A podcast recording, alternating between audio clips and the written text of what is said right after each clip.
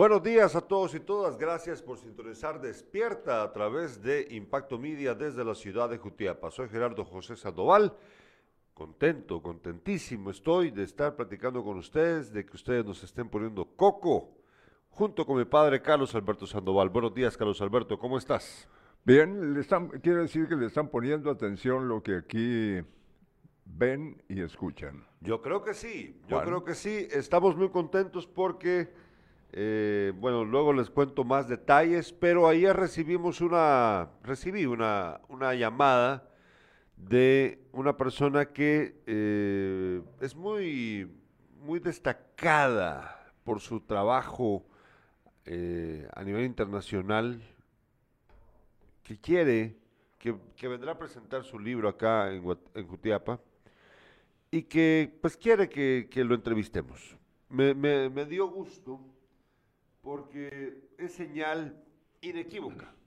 de que lo que estamos haciendo acá eh, tiene valor, le llama la atención a la gente afuera del departamento de Jutiapa y nos está dando pues eh, nuestro lugar. Porque aquí Aquí la gente siempre anda con la cabeza gacha, Carlos Alberto, sintiéndose menospreciados y, no quieren reconocer cuando las, las personas hacen bien su trabajo. Y a mí eso me da gusto porque, eh, aun cuando suena eh, arrogante y todo lo que usted quiera, la verdad es de que uno debe de darse su lugar, Carlos Alberto. ¿A poco no? Claro, eso es importante, pues, eh, darse su lugar. Eh, eh, afortunadamente y gracias al trabajo que se ha hecho durante muchos años, lo hemos logrado. sobre todo tuyo. vamos a ver si aquí nos están escribiendo.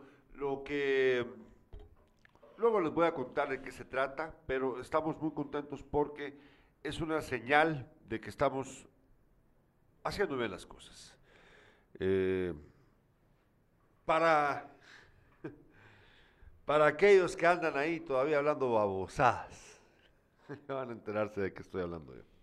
Que, pierdan, que pierdan su tiempo hablando tonterías. Que pierdan su tiempo hablando tonterías. Eh, bueno, hoy tenemos un programa lleno de información para ustedes. Publicamos el, eh, ya bien tarde en el Facebook de nuestro canal que hoy vamos a hablar acerca del parque temático centenario. Y es que durante todo el día de ayer yo estuve procurando tener información precisa acerca de este proyecto. Sí la obtuve, eh, pero mi interés era tener acá presente a alguna de las autoridades de la municipalidad para que pudieran explicárnosla. Eh, fue un error ya de parte nuestra publicar ayer en la noche, ya muy tarde, que íbamos a hablar hoy del parque, porque eh, a fin de cuentas yo lo pospuse debido a que las autoridades municipales, si bien sí me dieron la información, no van a poder estar ninguna de ellas con las que hablé. Hablé con el señor Jorge Román y hablé con el señor Héctor Hugo Oliveros. Eh, no van a poder estar presentes ninguno de los dos el día de hoy. No porque no quieran, sino porque simplemente no, no, no pueden van a estar presentes con nosotros probablemente mañana, si bien nos va, o en todo caso el viernes, para poder explicar ya a ellos, eh, a viva voz, el proyecto que tienen con el parque temático, aun cuando sí ya me dieron un poquito más de información que vamos a platicar hoy con Carlos Alberto Sandoval al respecto. Es que lo que sucedió, Gerardo, es que no había más información, que, que, estar eh, eh, lo que ellos consideraron va, eh, lo que va a tener el, este parque, pero no, no el área. Eh, resulta que, no, se explicó como, bien. Como muchas veces está ocurriendo con la MUNI, yo se lo dije de, nuevo a ellos, que, pues, sí, que, siguen teniendo el mismo eh, problema con, con respecto a, a, la forma en la que se comunican.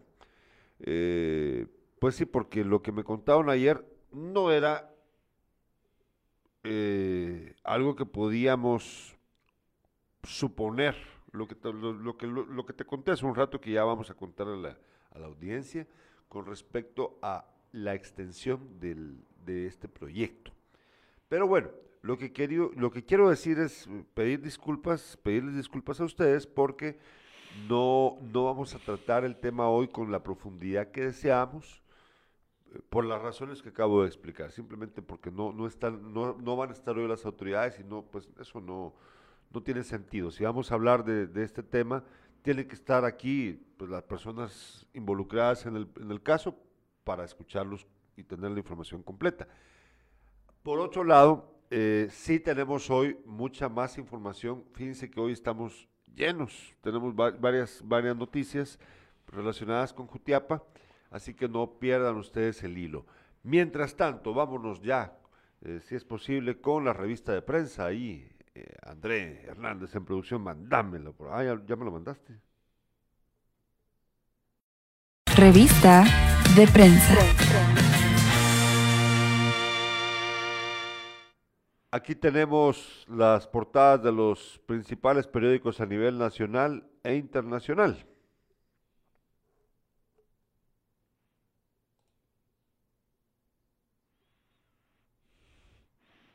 Prensa libre, titula el día de hoy. Sube 92% deportación de menores en el 2021. Imagínese usted. 92% sube la deportación de menores el año pasado. Eh, entre ellos bastantes jutiapanecos, por cierto. Son 23.742 niños. Que se han tenido que ir porque este país no les da oportunidad. No se van por capricho, no se van por capricho.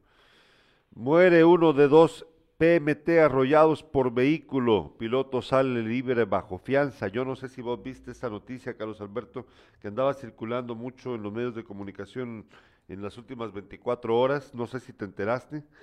Eh, no sé si viste el video, sobre todo. No, no, no. Eh, aquí se lo voy a mandar a André, pero es horrible, horrible este, este tipo, una, una persona atropella a motoristas, a, dos personas que iban en una moto, que resulta ser que estos motoristas eran agentes de la PMT que acababan de terminar de pues, su, su, turno de trabajo.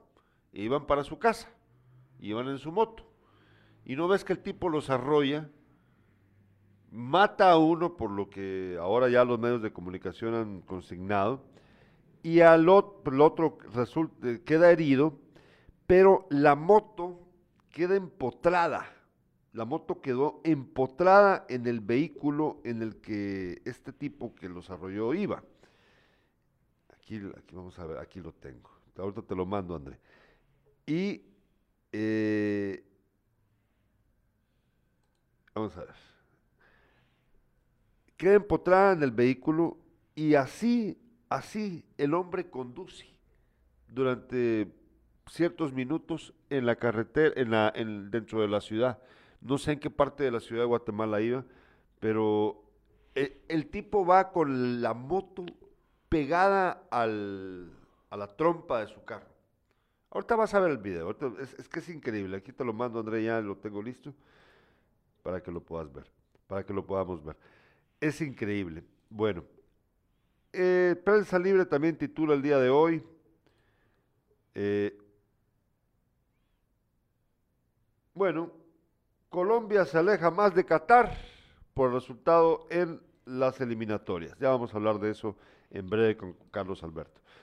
El periódico titula, de hoy, titula el día de hoy, Gobernación adjudica de nuevo el control telemático a la empresa Innova. El contrato por 214 millones de quetzales fue dado a la misma firma que hace seis meses había propuesto el servicio por 244 millones de quetzales. En el evento se señalan irregularidades de la Junta de Licitación. También titula Familiares de Diputado en Libertad. ¿Te enteraste de esto de, los familiares del diputado Silva? ¿Te recordás del escándalo provocado por eh, corrupción en el perdón, en el en el, ¿cómo se llama? En el Insibume. Insibume en el Insibume. ¿Te recordás? Sí. Pues habían comprometido muchos, ¿no? Habían comprometido muchos, incluido un diputado que todavía no le han quitado su derecho ante juicio, pero se llevaron a familiares de él, incluida su esposa y creo que un hijo, al proceso eh, penal. Pero resulta que los dejaron libres sin fianza por un delito que implica 28 millones de quetzales. Uno, de verdad... Poco, ¿no? ¿Cómo, cómo puedes dejar libre a alguien por un delito de 28 millones de quetzales? O sea, sin pagar una fianza, una caución económica. No tiene sentido para mí, la verdad. Solo en este país. Ahora vámonos con la portada del diario La Hora. La Hora titula el día de hoy. Iniciativa de Yamatei se aprueba en tiempo récord. Endurecen penas contra coyotes. Bueno, parece bien, pero si van por ellos de verdad, porque dentro del gobierno de, de Yamatei un montón de coyotes también, sabe que van por ellos. Y también en la portada del diario El País, el diario El País titula el día de hoy, Estados Unidos y la OTAN ofrecieron a Putin acuerdos de desarme por la guerra contra la posible guerra contra Ucrania y la OTAN desplegará más tropas si Moscú continúa la escalada militar. Sigue esa cosa caliente. Bueno, Carlos Alberto, en breve vamos a tener una entrevista para escuchar eh, lo que pasó en el Hospital Nacional de Jutea Pantier, la primera neurocirugía efectuada en ese nosocomio. Aquí vamos a contarles a ustedes cómo les fue. Afortunadamente, pues les ha ido bien, pero quiero decir cómo, cómo ha sido este proceso para poder contar ya con neurocirugías en el Hospital Nacional de Jutiapa.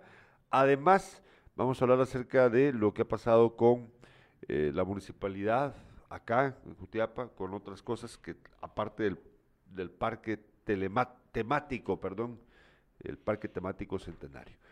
Pero antes de eso vamos a una breve pausa comercial y luego los titulares con Carlos Alberto Sandoval.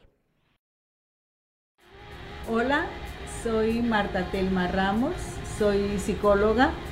Quiero invitarte a que te vacunes, pero vacúnate sin casaca. Vacúnate, pero sin casacas.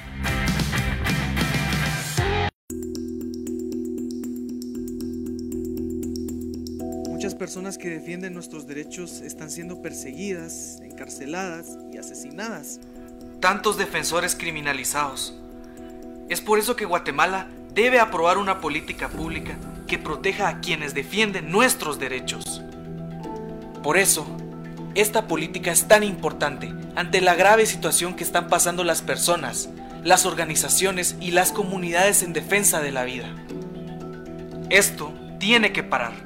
El Estado de Guatemala debe cumplir una iniciativa impulsada por UDFEGUA, Plataforma Internacional contra la Impunidad, Protección Internacional Mesoamérica y el programa Actuando Juntas OTAI.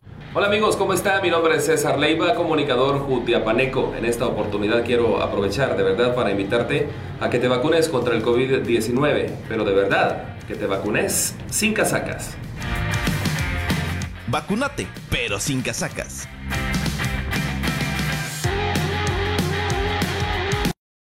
Las tres de impacto. Principales titulares para hoy. Primera neurocirugía en el Hospital Nacional de Jutiapa. Hoy entrevistamos al doctor Flavio Manrique, subdirector médico del hospital de nuestra ciudad, de nuestro departamento. Ayer asumió como integrante del Consejo Municipal de Jutiapa el profesor Gabriel Colocho, después de seis meses del fallecimiento del titular.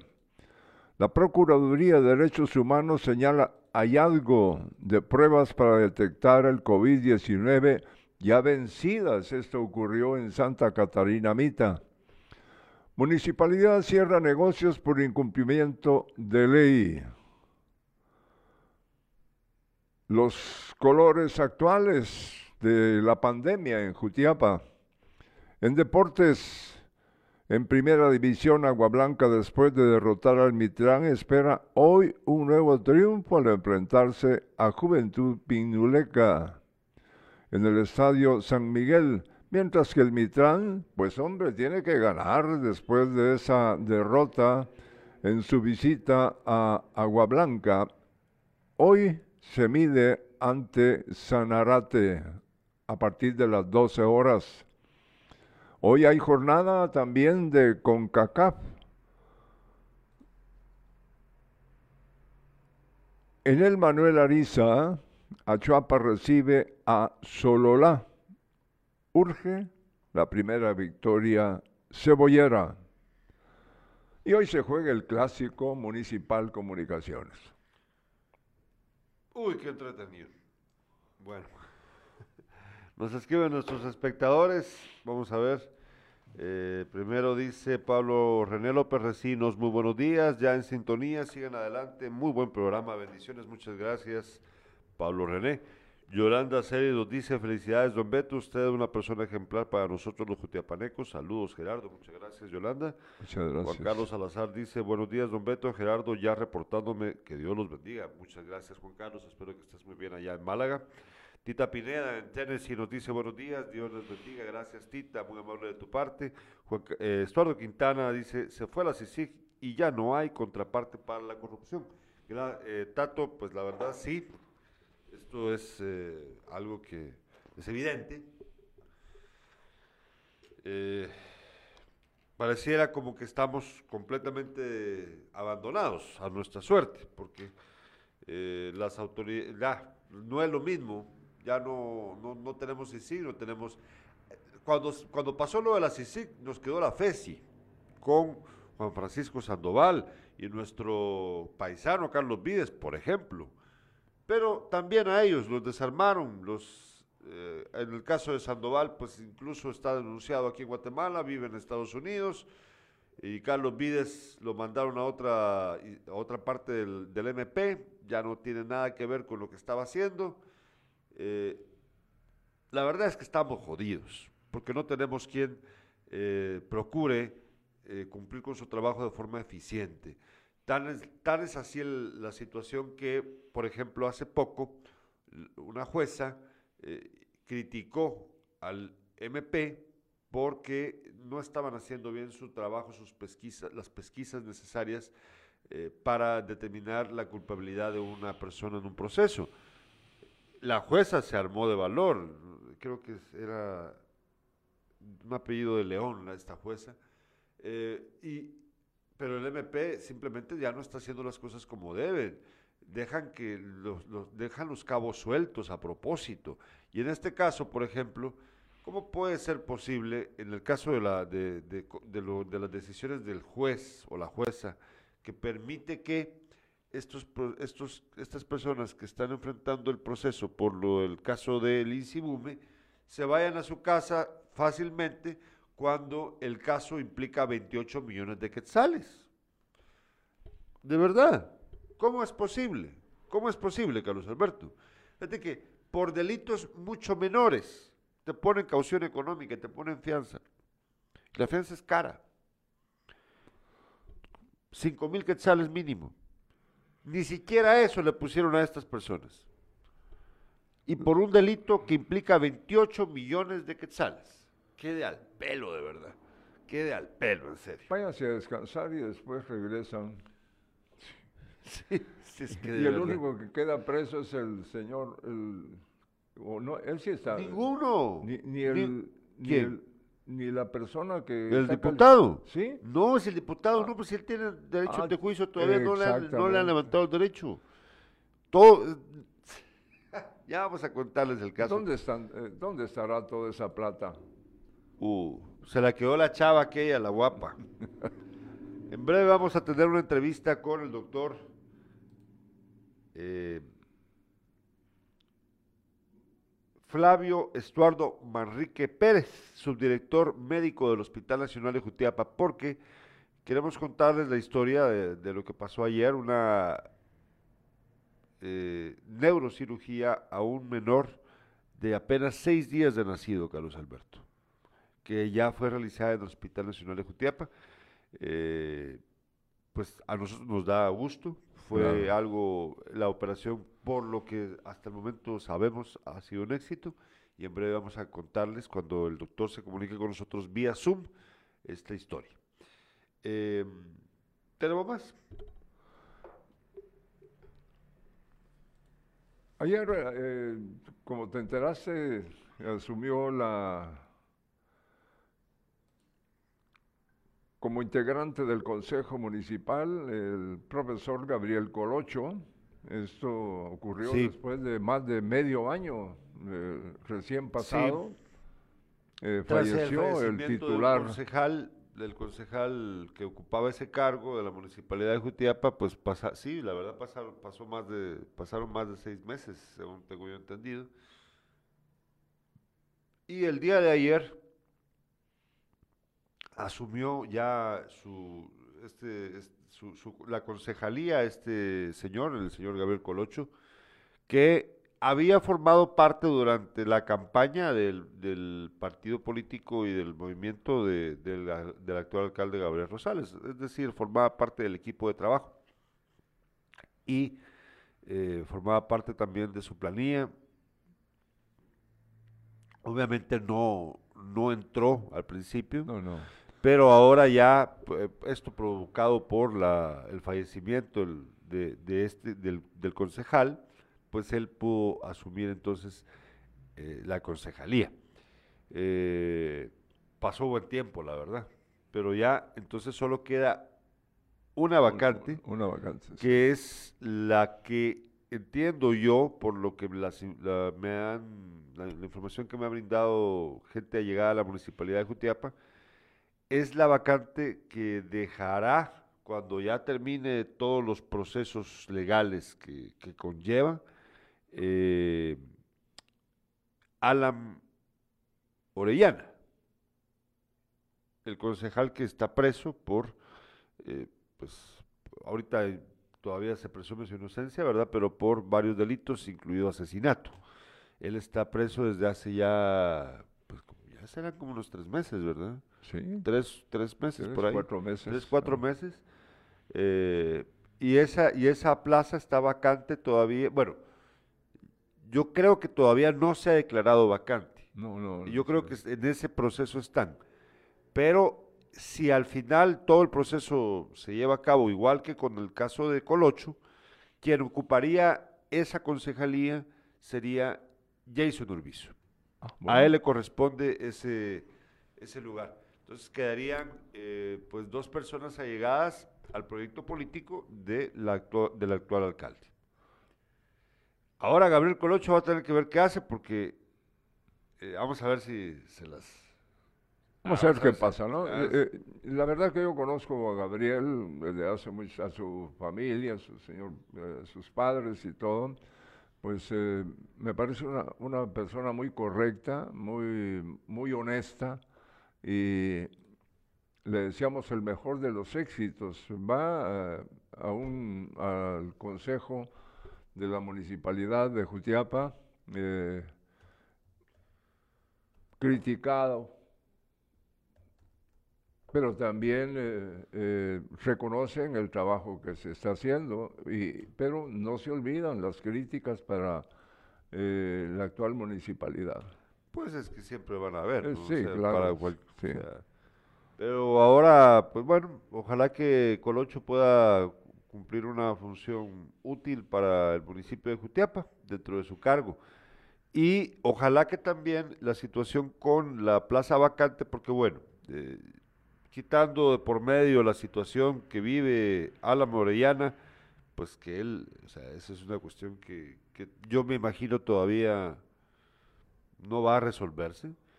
Pues la verdad es que la municipalidad de Jutiapa continúa su curso, entonces necesitamos que alguien ocupe ese cargo. Fíjate que... Eh, es la verdad. Eh, eh, tendrá en, cualquier momento que tomar posesión de, la, ¿cómo me decía? Urbizo. Sí, ya sí, Urbizo. Y, si sale libre. pues bueno, entonces regresa, pero, pero, pero, mientras tanto, la verdad es que aquí la lógica, o sea, ah, además yo no creo en el caso de Orellana, yo no creo que él esté pensando, ay, sí, en la concejalía, él está preocupado por su situación allá en Guatemala, que es, mucho más delicada y mucho más importante que dejar vacante la concejalía aquí en la municipalidad de Jutiapa. Entonces, las cosas en su lugar, ¿verdad? Entonces, yo, yo sí creo que en el caso de, de la MUNI, pues ojalá que ellos puedan cumplir con completar eh, los espacios vacíos que se han quedado por producto de estas situaciones. Y, bueno, si, el, si Orellana al final puede volver a ocupar su espacio en la municipalidad, pues que le dé. Pero mientras tanto, el espacio debe ser ocupado por la persona que, puede, que debe hacerlo. Y en este caso es Jason Urbizo, que ojalá pueda él hacerlo.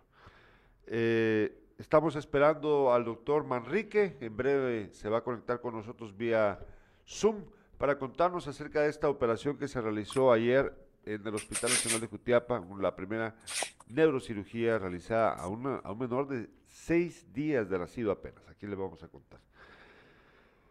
Vamos a ver, tenemos mensajes de texto de los, de los espectadores. Nos dice Daniel Foronda, buenos días, Carlos Alberto y Gerardo José. Daniel, Daniel, bueno, ¿y qué pasó? Bueno, pero este Daniel es Daniel ¿Cuál Daniel? Ah, sí, Daniel, Daniel, menos Daniel. Eh, Chino, Chino, y no quedamos en que me ibas a conseguir aquí a Nando Méndez y a, y ¿cómo se llama? Y, a, al Negro Valiente. Quedamos en que me ibas a avisar. Por favor, traigámoslos para acá para continuar con el tema de la, de la época del baloncesto aquí en Jutiapa. Nos dice Rusman Ernesto Quintanilla, un claro ejemplo como el caso del coronel estos son ladrones de cuello blanco. Sí, lo del coronel, ¿verdad? Porque el coronel de una vez se lo llevaron preso el, el, oh, no, de los 99 mil por las 32. Y, y, por, e, era por 100 mil quetzales. Por 100 mil quetzales, ya de una vez. Pero a estos cuates, 28 millones de quetzales y para su casa. ¿Cómo se justifica eso? yo no digo de que el, coronel este que agarraron el mariscal Zavala aquí, de originario de Jutiapa, no tenga, bueno, o sea, que, hasta que se encuentre culpable, ¿verdad? Pero, digamos, si lo fuera, no digo entonces que no es responsable de lo que hizo, entonces debería enfrentar la justicia. Yo no digo que no, pero el problema es de que ahí ves vos la asimetría en el aplicamiento de la ley, que para unos sí, para otros no, quede al pelo y por 28 millones de quetzales te dejan todavía irte a tu casa, ¿no? Entonces mejor me robo 100. en este país, todo, Gerardo, hay que, hay que soportar. Fíjate que eh, esa es una ocurrencia, ¿no? Eh, en el caso de, del coronel este que está ya preso, eh, que son 100 mil quetzales. 100 mil quetzales, sí yo de, decir eh, que pague lo que, eh, que nos dé la platita, ¿no? Y porque realmente si comparas esto con todos los robos que han hecho durante estos dos años y pico que están en el poder, no, hombre. No, no, no, no, no. Ya, ya está el señor, ya está el doctor. Ah, va. Tenemos ya, eh, tenemos ya al doctor. Vamos a ver, voy a subirle aquí volumen a los audífonos. Tenemos ya al doctor Flavio Estuardo Manrique Pérez, subdirector médico del Hospital Nacional de Jutiapa. Buenos días, doctor, ¿nos escucha? Doctor, ¿no, no, ¿nos puede escuchar? Sí, nos puede escuchar. Ah, va. Aquí ya ahí lo tenemos, ya, ya, lo, ya lo podemos visualizar en la pantalla. Le agradecemos. Buenos días, doctor. ¿Nos escucha? ¿Nos escucha? Doctor, ¿nos puede escuchar? Súbale volumen, súbale volumen a su, a su aparato, a su computadora. ¿Puede escucharnos, doctor? Buenos días, ¿no me escucha? Buenos días, nosotros lo escuchamos. ¿Usted nos puede escuchar, doctor? Buenos días, buenos días, doctor, ¿nos, nos puede escuchar? Doctor, ¿nos puede escuchar? ¿Nos escucha? ¿Nos puede escuchar? No, no nos escucho. No nos escucha. No nos escucha. Vamos a ver. Eh, puede subirle a su aparato, subirle, súbale, súbale a su, a su computadora el volumen. O, es acá internamente el problema, André? Ahorita vamos a resolverlo. denos un momento, doctor.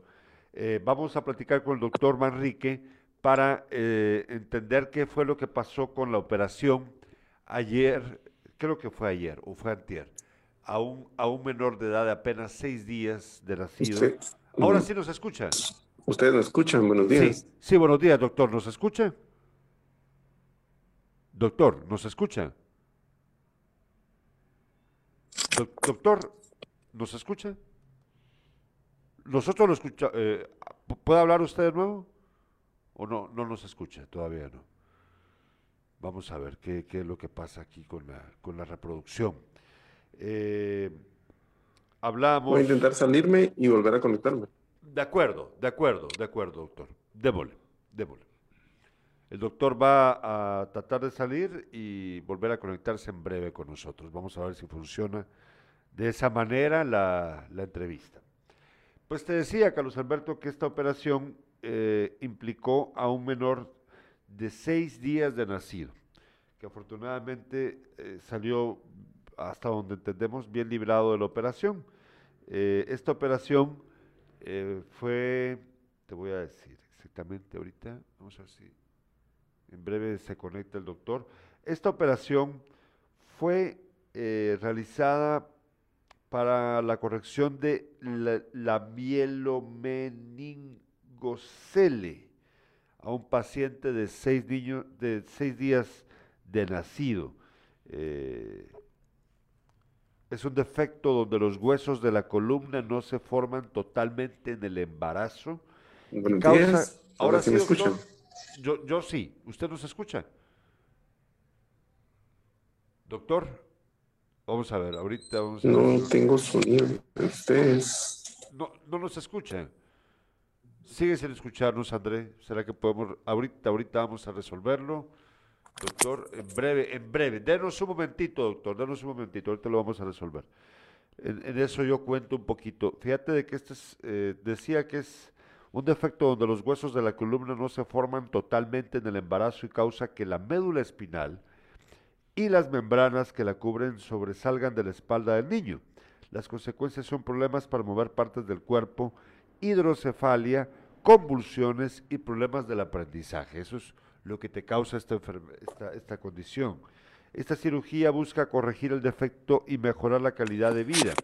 Antes los pacientes eran referidos al Hospital Roosevelt o al Hospital de Cuilapa o al Hospital San Juan de Dios.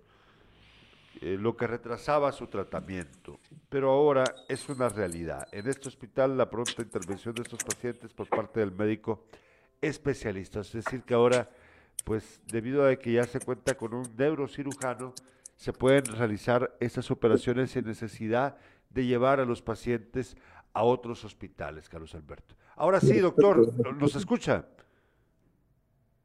Doctor. Vamos a ver. Doctor, ¿nos escucha? Doctor Manrique. Doctor Manrique, ¿nos escucha? Doctor. Sí, perfecto. Ahora sí nos escucha. Ah, bueno, perfecto. Ahora sí ya nos escucha el doctor Manrique. Gracias, doctor, por, escuchar, por estar pendiente de nosotros. Disculpa la molestia.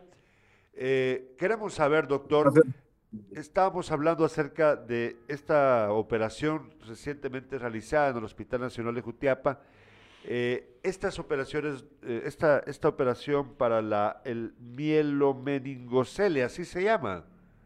Así es, es un defecto del tubo neural, un defecto genético que se provoca en la vida intrauterina, donde no se cierra adecuadamente eh, la parte de la espina dorsal y queda expuesto tejido neurológico y necesita una intervención especial que puede ser intrauterina o ya en los primeros momentos de la vida extrauterina.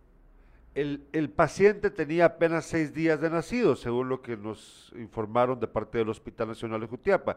¿Cuándo, cómo, ¿Cómo funcionaba antes esto? ¿Tenían que irse los pacientes a otro hospital, doctor? ¿No se podía aquí? ¿Por qué razón? Sí, es que teníamos, eh, no se contaba con el recurso humano, sobre todo, eh, para realizar el abordaje de este tipo de pacientes, ¿verdad?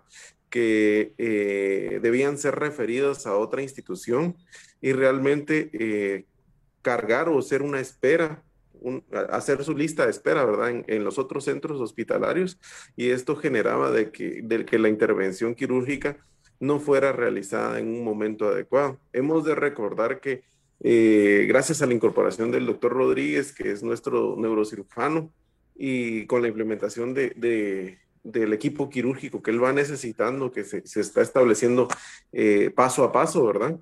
Se pueden ir realizando este tipo de procedimientos y eh, para no generar ningún tipo de demora en la atención de, este paciente, ¿verdad? La, incorporación del doctor Rodríguez a nuestro centro hospitalario ha sido también a consecuencia de la implementación de la sala de, intensivo de adultos, ¿verdad?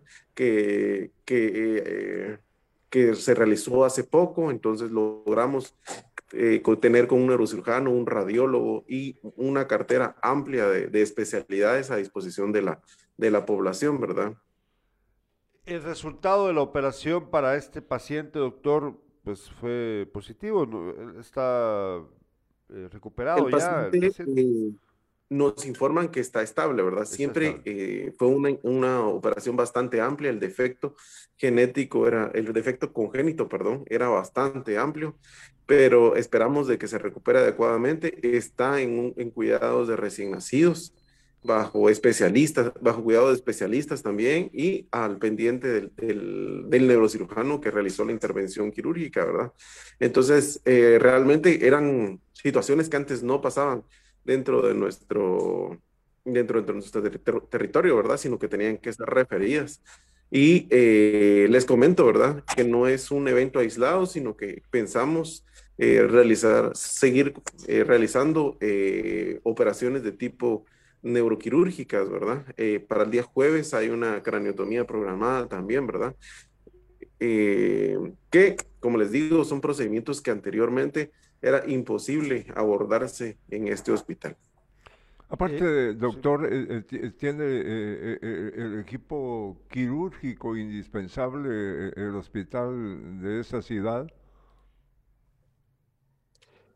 Se cuenta con el equipo quirúrgico básico, sobre todo. Ajá. Se van haciendo intervenciones que son eh, de moderada a alta complejidad conforme se van adquiriendo eh, el, nuevo equipamiento, ¿verdad? Pero es, son proyectos que van creciendo poco a poco, ¿verdad? Y que eh, gracias a, la gestión de mis compañeros y la, la nuestra, se ha podido ir implementando, ¿verdad? A nivel hospitalario.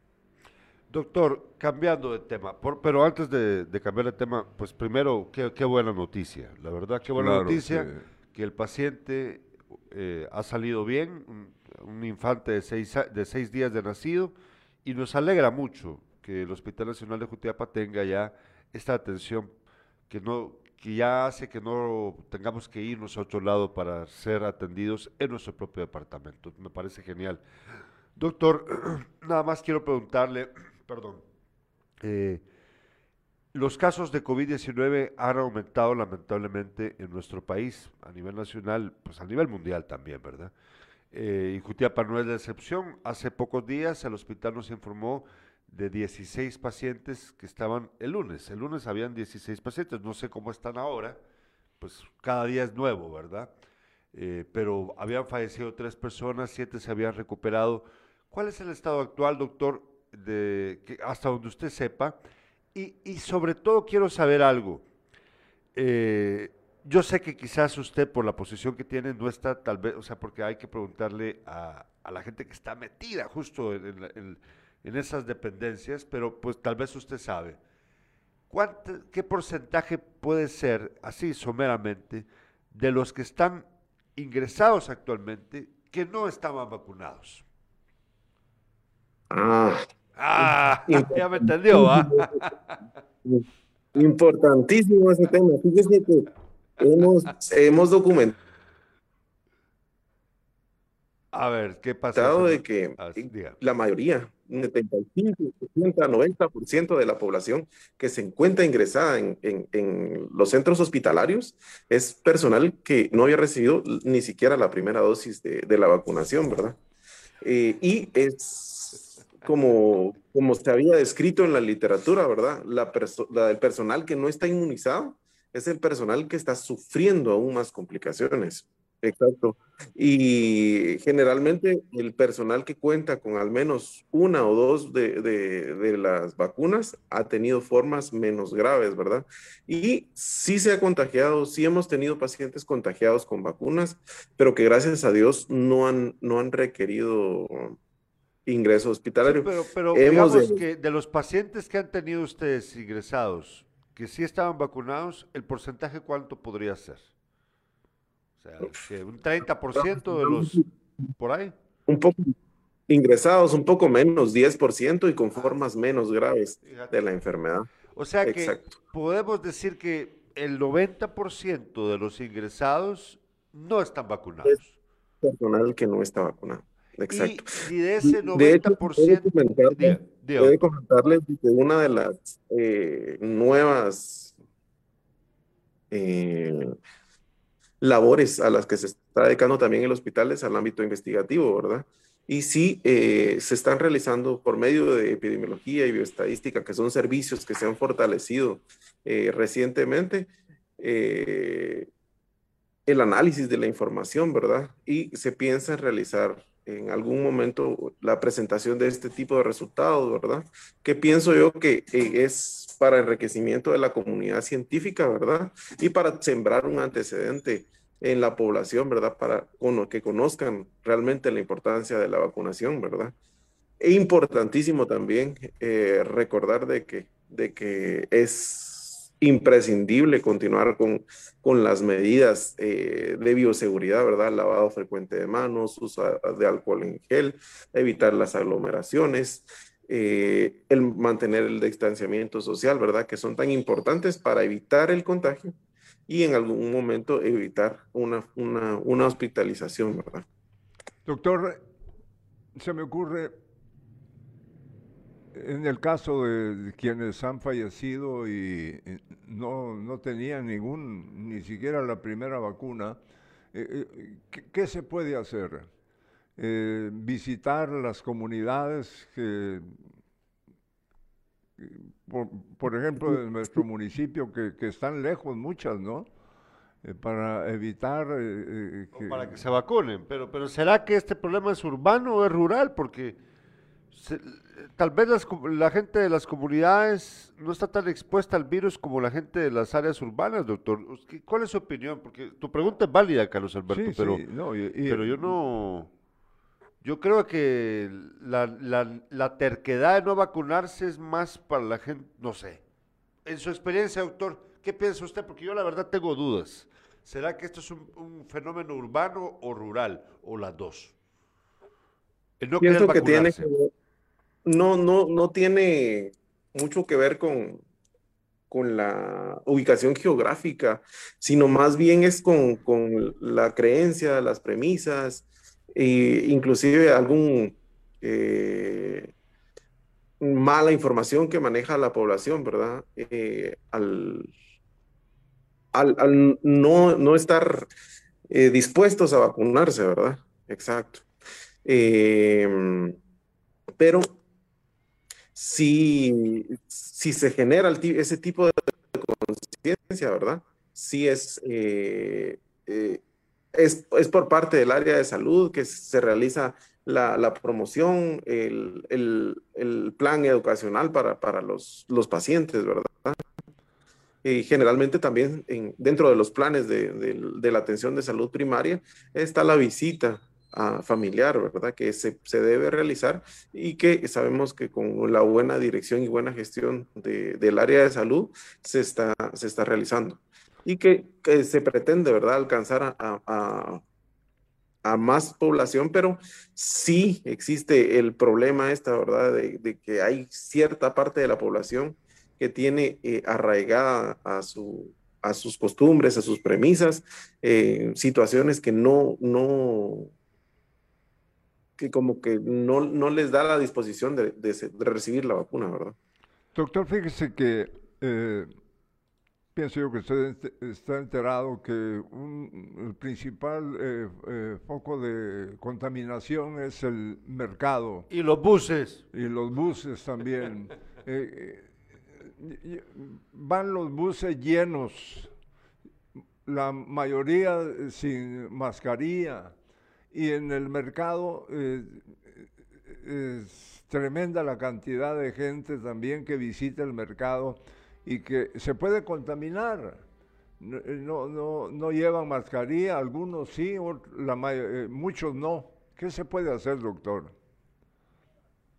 Sí, esta, estas, como lo digo, son medidas que escapan realmente a la, a la gerencia hospitalaria, ¿verdad? Sino que tendrían eh, que ver más con, con situaciones ya eh, propias del área de salud, municipales, ¿verdad? Como tal, pero sí recomendar a la población lo que les decía, por nuestra parte, ¿verdad? Eh, las medidas de, de, bioseguridad, sobre todo el distanciamiento social, ¿verdad?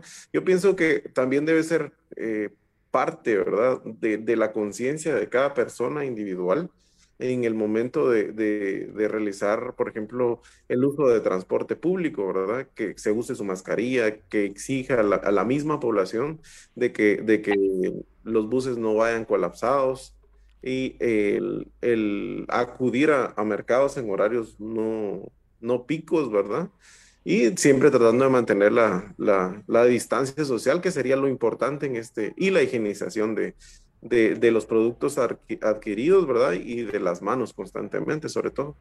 Las manos siempre son un factor eh, primordial, ¿verdad? A tener en cuenta para la adquisición de este virus, ¿verdad? Porque si no tenemos higiene adecuada de las manos, lo más probable es que vayamos a adquirir este tipo de virus. Doctor Flavio Barrique, le agradecemos mucho, pero antes de terminar la entrevista, solamente quiero hacer énfasis en lo que ya nos dijo usted, pero para que la gente lo tenga bien claro. De las personas que están hospitalizadas en este último tiempo en el Hospital Nacional de Jutiapa, producto del COVID, según lo que usted nos dijo, alrededor del 90% no estaban vacunadas. ¿Es así, doctor? Así es. Alrededor del 90%, eh, no tengo exactamente el porcentaje, pero la gran mayoría de la personal que está ingresado en, el área de COVID no cuenta con ninguna vacuna. Es la otra parte que podemos tener y generar conciencia en la población, ¿verdad? Como medida eh, en contra de esta pandemia. Y de aquellos que sí están vacunados y que están de todos modos hospitalizados, doctor, ese otro 10%, ¿Cuántos de, ellos, ¿Cuántos de ellos están en riesgo de muerte? ¿Qué porcentaje de ese 10 corre riesgo de muerte? ¿Cuántos se liberan de la enfermedad después? Es menos probable que, en este porcentaje que está vacunado se generen formas aún más graves, ¿verdad? Formas donde se genera insuficiencia eh, pulmonar y que es necesario ventilar al paciente o generarle algún tipo de aporte de oxígeno, ¿verdad? Y eh, se ha visto, ¿verdad?, que, generalmente las personas que están vacunadas y aún así necesitan hospitalización es porque tienen enfermedades concomitantes, obesidad, diabetes.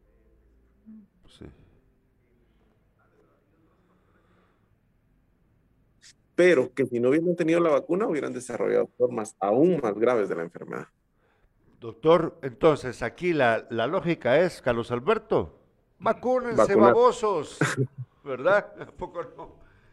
Doctor Flavio Marrique, felicidades por el éxito de la operación que tuvieron. Yo se lo digo, usted no, la no lo operó, pero forma parte del Hospital Nacional de Jutiapa. Entonces, extendemos la felicidad, a, eh, nuestras felicitaciones a todo el personal del hospital. Es un éxito. Me da un placer. Siempre quedamos a las órdenes y el Hospital de Jutiapa también tiene las puertas abiertas a la población. Me da mucho gusto, doctor Flavio. ¿Ibas a decir algo? ¿No? Sí, no, este, la verdad es que eh, hasta se emociona uno. Sí, es que es un éxito, es positivo. Hay que alegrarnos por las cosas buenas, doctor. Nosotros nos alegramos, de verdad, y les agradecemos su esfuerzo, su esfuerzo, de verdad. Muchas gracias. Muchas, gracias, doctor Manrique. Lo dejamos trabajar. Qué bonito.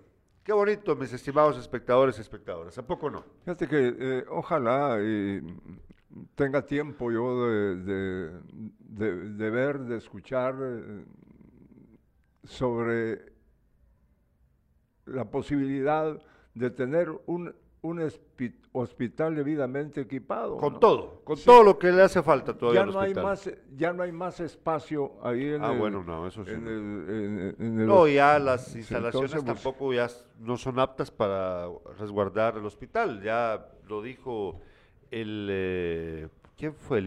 el eh, perdón, el, el Conred. Conred ya determinó, Conred a nivel nacional, que el Hospital Nacional de Jutiapa, las instalaciones del hospital ya no son habitables. Y bueno, por eso es que se va a construir este nuevo hospital que va a costar 400 millones de dólares. Sí, es, carísimo, pero es necesario, ¿no? Fíjate que uh, el problema eh, eh, eh, con los alcaldes es grande y con los miembros del consejo también, porque vamos, siempre lo, mencionamos, no, no, no, nos podemos apartar de lo que está sucediendo en Jutiapa con el mercado municipal. No, pues es que eso es una, una cuestión. Pero fíjate que yo, yo, yo fui al mercado hace poco. Eh, no sé, Carlos. ¿Viste gente sin eh, mascarilla? Sí, sí, algunos sí, es verdad, pero eh, es, eh, mira, yo, hay una, hay una inoperancia de parte del COE, del COE, porque lo de la municipalidad, la municipalidad puede poner ahí, ¿cuántos policías municipales puede poner? Del mercado, pues, pues no van a poder tener control sobre eso, así, de forma masiva, no lo que pasa es de que el COE se la... Sí, es en serio, porque ahí no está la gente del área de salud tampoco. O sea, la municipalidad tiene poco personal. Y andan ocupados cobrando también los puestos de mercado. Entre más, entre más ventas, más platita. está bien. Pero, pero, pero también está la responsabilidad por parte de la gente del área de salud que no la cumplen. No la cumplen. Fíjate que eh, ahí, ahí viene el problema. Yo, yo siento de que el, área de salud nos ha quedado muchísimo a deber, muchísimo a deber, muchísimo. Bueno, eh, tenemos más notas, tenemos, ahorita hablamos acerca precisamente de lo del parque centenario, del parque temático centenario, pero tenemos mensajes de los espectadores antes, dice... Eh, Elena Páez dice, cierto, así de ilógico actúa la justicia en el país, demasiada corrupción y la solapan. Es verdad, Elena. Eh, luego nos dice Luis Oliveros, tristes casos los que se dan en nuestra Guatemala y qué decir de los que estuvieron en prisión por corrupción y ahora ya andan con indicios de política nuevamente, tristes realmente. Es verdad, es verdad Luis. Nos dice Maidor, vamos a ver, Maidor Castillo dice... El Congreso acaba de aprobar la ley de vacunación decreto 06-2022. Eh, vamos a ver de qué se trata eso, no, no sé qué, de qué va. Nos dice Rusman Ernesto Quintanilla, felicitaciones para el equipo médico del hospital, pero al parecer para nuestras autoridades ya no hay COVID. sí, es cierto. Eh, Mayra Hernández de Trejo dice, felicitaciones por cubrir esta noticia que anima y que es de bendición para todos los cutiapanecos y felicitaciones a todos los que con su intervención lo han hecho una realidad. Pues es lo que decimos, ¿verdad? Qué, qué bonita noticia. ¿Cómo no emocionarse uno de, lo que sucedió? éxito médico, de que el paciente de seis días apenas de nacido haya salido bien, esté estable, recuperándose. Es, es una, qué, qué buena noticia. Buena noticia. lo demás son babosadas. Bueno, eh, parque telemático, perdón, parque temático centenario. Vamos a dejar el tema pendiente para mañana pasado, porque no están aquí las autoridades, no, no porque no quisieran, sino no podían, para poder abordar el tema. Pero lo que yo quiero contarles brevemente es que ayer se recuerdan que pusimos este video que nos, nos pusimos a discutir, ¿verdad? De que vos me decías de que, ¿cómo van a poner eso ahí? Si aquí, ahí no cabe, que no sé qué. Yo todavía, yo todavía te decía, pero es que no es tan pequeño ni tan grande, te decía yo. Bueno. Pero ¿por qué es que eh, no lo manifestaron ahí? que este Porque, mira, es que esa es la parte de la...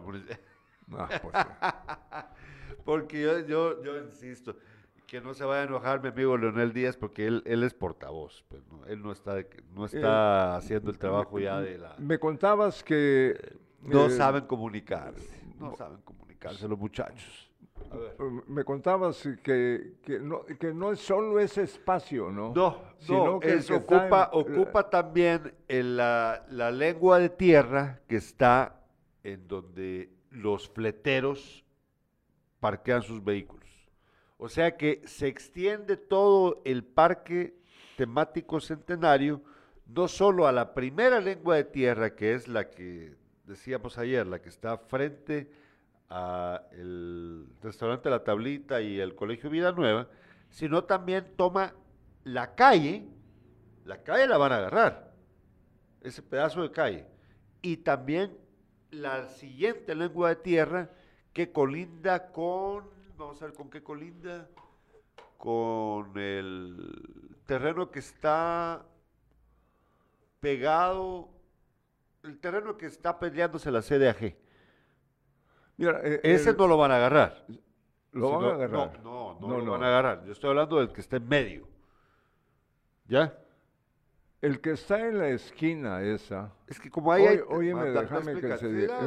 El, que está en la esquina es el que por el que pelea el señor. Sí, sí, Juan, Salguero, el, que está pegado al Estadio del Cóndor, el que está enfrente del Estadio del Cóndor. Ese no lo van a agarrar. Pero ese es, esa esquina, opuesta, esa esquina opuesta a la lengua de tierra de la que yo estoy hablando. que te estoy diciendo yo no está eh, por el estadio, no que está enfrente donde parquean los, los señores con sus pick-up, eh, la ah, bueno, vos estás hablando donde estaba la, la, onda de la recolección de basura. De ese estás hablando ah, vos. Eh, sí, pero ese tampoco lo van a agarrar. Es el que está enfrente, es el que está enfrente, antes de el, el, donde estaba la recolección de basura no lo van a agarrar hasta donde yo entiendo. Yo lo que entiendo es de que van a tomar la siguiente, o sea, es que es como una pequeña isla en medio de los dos terrenos. ¿Ya?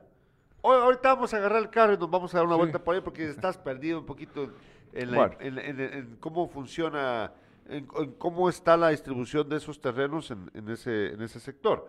Pero lo que quiero decir es de que en medio, entre el terreno de donde decíamos que iba a estar el parque y el terreno donde estaba la recolección de basura, que es lo de este señor Salguero, en medio hay una, una porción de tierra que tiene una parada, como una especie de parada para los fleteros. De ese pedazo estoy hablando yo. Vamos. O sea que se va a extender. ya me estás agarrando la onda, no, se extiende hasta allí el parque. Entonces ahí es donde entonces sí tiene sentido eh, eh. el espacio que tiene lo que vimos en, la, en, el, en, el, en el video de ayer.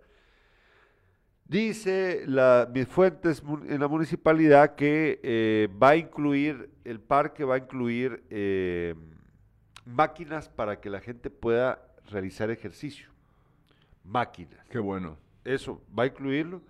Y me mencionaron otros elementos, pero yo prefiero, yo prefiero que ellos vengan acá y nos expliquen, porque como yo les explicaba a ellos, la gran pregunta aquí es ¿por qué va a costar 8 millones de quetzales? ¿Dónde van a estar esos 8 millones de quetzales?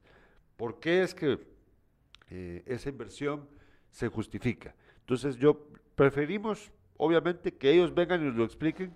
Si no nos hace sentido, pues se los decimos y si se hace sentido, pues qué bueno.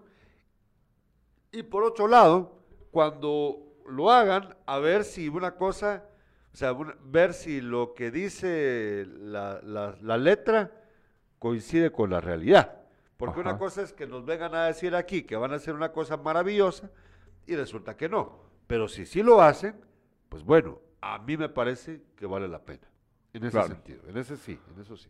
Ayer eh, asumió como integrante del Consejo Municipal, el profesor ya Gabriel. contamos. ¿Ya lo pasamos? Sí, ya lo dijimos. Gabriel Colocho, Lo mencionamos hace un ratito. Ah, bueno. Sí, eh, mencionamos de, lo de Alan. Alan Aquí tengo esta nota. Fíjate que la Procuraduría de Derechos Humanos, Jutiapa, señala hallazgo de pruebas para detectar el COVID 19 ya vencidas en Santa Catarina Mita. eh, esa es la nota. Supermonitoreos a finales del año pasado se detectaron pruebas para detectar el COVID-19 ya vencidas en el Centro de Salud de Santa Catarina Mita. La inspección estuvo a cargo de delegados departamentales de la Procuraduría de Derechos Humanos, PDH. Esto pudo causar que algunos resultados de vecinos fueran negativos, comentó el auxiliar Darío Flores. De ahí que el paciente creyera eh, no se contagió, cuando en realidad sucedió lo contrario. Se le pidió a las autoridades del área de salud que mantengan el abastecimiento constante en relación a la fecha de caducidad. El laboratorista Estuardo Alvarado aseguró que las pruebas adquiridas por el área tienen más de un año de duración. A pesar de esto, hay personas que también se repite la prueba en centros privados, lo que genera duplicidad de gastos. Añadió que los centros de salud Jutiapaneco reciben los mismos lotes con idéntica fecha de expiración. Expiración. expira expira eh, ración y esperan que la población asista a examinarse si manifiestan síntomas de COVID-19. Fíjate que hay, eh, estos son los colores actuales en el departamento. Según el semáforo epidemiológico del 7 al 22 de enero, el alerta roja prevalece en Santa Catarina Mita, Agua Blanca, Jerez y Quesada, el color naranja se asignó a Jutiapa, el Progreso, Asunción Mita, Tezcatempa, el Adelanto, Jalpatagua, Moyuta y San José Acatempa. Yupil, Tepeque y Zapotitlán, Conguapco, Comapa y Pasaco están en amarillo. Bueno, tenemos mensajes de los espectadores. Nos dice, vamos a ver, Mirza Rosales Cojulún dice, buenos días, la situación de COVID es responsabilidad principal de nosotros los ciudadanos. Pero no hay conciencia y las nuevas generaciones al parecer mal aprenden. Freddy Lemos nos escribe, es el triángulo a un costado de la escuela El Cóndor. Así es, señor, correcto, don Freddy, correcto, ahí está. El triángulo a un costado de la escuela El Cóndor, ahí está. ¿Por dónde está la ceibita? No, hombre, esto, mira pues, enfrente del enfrente. Gerardo, oí, ¿dónde está la ceiba? ¿Qué ceiba? ¿Cuál Ceiba? Ah, no, no es Ceiba. es que yo no sé qué está. Mira, pues, ahí es donde eh, tienen su sombra los dueños de los pickups que están Los fleteros, sí, de ellos estoy hablando. Si no te dije ah, claramente de que es donde ah. tienen sus. Tienen ellos tienen una como parada, tienen donde sentarse. De ese pedazo de tierra estoy hablando. De ese estoy hablando. Es un como triangulito. Bueno, nos dice Tita Pineda. Eh, igual que yo también, igual que yo también estoy perdida, dice. yo voy a tomarle fotos para, para, que, para explicarles. Pero fíjense que esto es lo que tuvo que haber hecho la municipalidad. Pero, mire, cuando uno dice eso suena como que yo le estoy echando la culpa al alcalde. No. No, es el equipo de comunicación. Pues es que de verdad son unos manetos, muchachos. Ven torpes, torpes, así ven lelos. Incluir, tienen ahí al, periodista del año. No, hombre, no me jodan. Perdón, Osmin, Osmin, pero es que vos no tuviste que haber aceptado ese, título. Bueno, nos dice eh, Marvin Leonidas Najarro Zúñiga, ¿a quién le compró don Juan? Pues, no sé. Rusman Ernesto Quintanilla, ojalá sea una realidad el parque. Recuerdo cuando hicieron la departamental prometiendo hacer un complejo deportivo adentro del Instituto Experimental a cambio de ese terreno. Solo paja fueron y muchos se aprovecharon de esa situación. Eh, y Ramiro Sandoval dice, sí, ¿dónde está la ceiba? Dice, ah, si hay una ceiba ahí. y vos dijiste luego que no era... Porque me estás confundiendo, yo, te estoy diciendo que ahí está la ceiba. Hay una ceiba, tenés razón, hay una ceiba ahí. En el, en el gobierno, no, este gobierno no, no tiene nada que ver no sé si el, del Chavo o el anterior. Ajá. Entonces le hicieron a la Ceiba, eh, le pusieron la, la, ah, que lo, la rodearon. Que a los pocos días estaban tirados los ladrillos, son trabajos. Eh, ah, ah, sí, pero la cantidad de, plata que de, esos de esos ladrillos y la cal y el. Mira, Eh, es una ceiba joven, nos dice la, ceiba, la ceiba es intocable. Pues sí, pues sí, hay que aprovecharla, porque pues ceiba, ¿no? Que la usen para el parque. Bueno, Carlos Alberto, ha sido un gusto este fin de semana, todavía tenemos de deporte, pero vamos brevemente con él. Ha sido, eh, ha sido un gusto durante esta semana, perdón, eh, compartir con ustedes estas notas. Fíjate de que esta, esto del hospital a mí me ha encantado. Esto que queda de la semana jueves y viernes, vamos a utilizarlo para poder entrevistar a las autoridades municipales y conocer eh, lo del parque temático centenario. Vamos a ver cuando puedan ellos estar con nosotros y que nos cuenten de qué va el asunto. Eh, pero eh, quiero contarte antes de que hables de la entrevista, ahí te mandé lo de una, una invitación del señor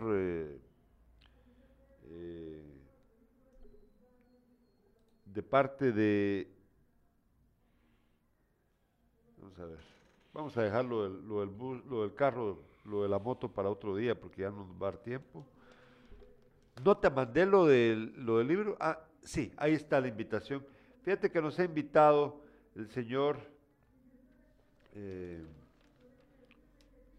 Marcos Andrés Santil a la presentación de su libro acá en aquí en Jutiapa el próximo viernes 11 de febrero. Yo eh, presentaré este libro acá en Jutiapa junto con el señor Marcos Andrés Santil y va a estar presente él con nosotros ese día acá en el estudio, Despierta, a las 7 de la mañana. Marcos Andrés Santil, uno de los... Fíjate que poco a poco vamos a ir contando de, pues, quién es Marcos Andrés, Marcos Andrés Santil. Él es una persona eh, reconocida a nivel internacional por su éxito eh, como eh, emprendedor. Él, logró crear una página, perdón, una página, no, una empresa, una empresa de tecnología habiéndose habiendo salido como migrante, Carlos Alberto, nacido en Guatemala, en Huehuetenango, se fue de muy joven en el 87 a Estados Unidos. Perdón, en el 90, cuando solo tenía 13 años. Y ahora Marcos Andrés Santil eh, pues primero trabajó como consultor independiente en el desarrollo de software para costear sus estudios y después conoció la tecnología de punta en ese entonces y eh, él tiene ahora la empresa Sumac. Algunos de los clientes de Sumac son Johnson Johnson, el ejército de los Estados Unidos eh, y muchos otros. Él tiene este, esta tecnología, esta empresa tecnológica que también tiene sede en Guatemala y logró el éxito, imagínate siendo migrante yéndose a los 13 años, como todo guatemalteco pobre que se tiene que ir de este país, logró el sueño americano que le llaman y eh, pues ahora está en Guatemala para contarnos su experiencia como migrante, que es esperanzadora. Nos lo va a contar el próximo viernes 11 acá en Despierta. Ahora sí, de deportes. En deportes, Agua Blanca, después de derrotar al Mitlán, espera hoy un nuevo triunfo al enfrentarse a Juventud Pinulteca en el Estadio San Miguel. Mientras que Mitlán tiene que ganar hoy, tiene que vencer a Sanarate mm, para quitarse ese dolor que, sintieron con la derrota en Agua Blanca. Mientras tanto, en el Manuel Ariza, hoy a las 12 el equipo Cebollero recibe a Sololá. Sololá es un buen equipo, tiene un mediocampista argentino muy bueno, por cierto, pero ojalá y el Achuapa bueno, logre su primer triunfo hoy, ¿eh? lleva tres seguidos y ya no más. Hoy también se juega el clásico Comunicaciones Municipal eh, que está programado a las 12 horas en la capital guatemalteca. Bueno, por último, nada más quiero leer los mensajes. Nos dice eh, Franco Roca, esa ceiba la plantó un vecino en el año 2000. Chino Lee dice, la Escuela Federal y la Experimental ya están en riesgo. La Conred debería haber eso también. No sé cómo estarán las demás escuelas. Sí, tiene razón. Están en, precarias condiciones. Y Franco nos dice también, ese trabajo de blog fue Chilo Cordero. El blog en la ceiba. Willy Martínez y yo, como la rescatamos en el 2014 porque se estaba secando, dice. Luis Oliveros, excelente libro, dice, narrativa que permite reflexionar de cómo es nuestra sociedad. Sí, vamos a, hablar del libro de eh, Marcos Andrés Santil próximamente. Qué bueno. ¿Sí? De bueno nada. ¿Qué cosa? De malo mucho. ¿Qué cosa? La administración de don Basilio. Ah, sí. Y dice Manuel Antonio Aguilar Samayoa, amigos, buenos días. ¿Quién ganó el clásico? Ah, pues ¿qué pasó, Manuel? el clásico es hoy. Hoy. Hoy es el clásico. Les agradecemos su sintonía. No se pierda sin casacas el día de hoy y despierta mañana a las 7 de la mañana. Gracias, Carlos Alberto. Nos vemos. Vamos a ir a ver. Vamos a ir a ver la ceiba. Vamos, a ir a ver la ceiba. Vamos a ir a ver la ceiba. Nos vemos.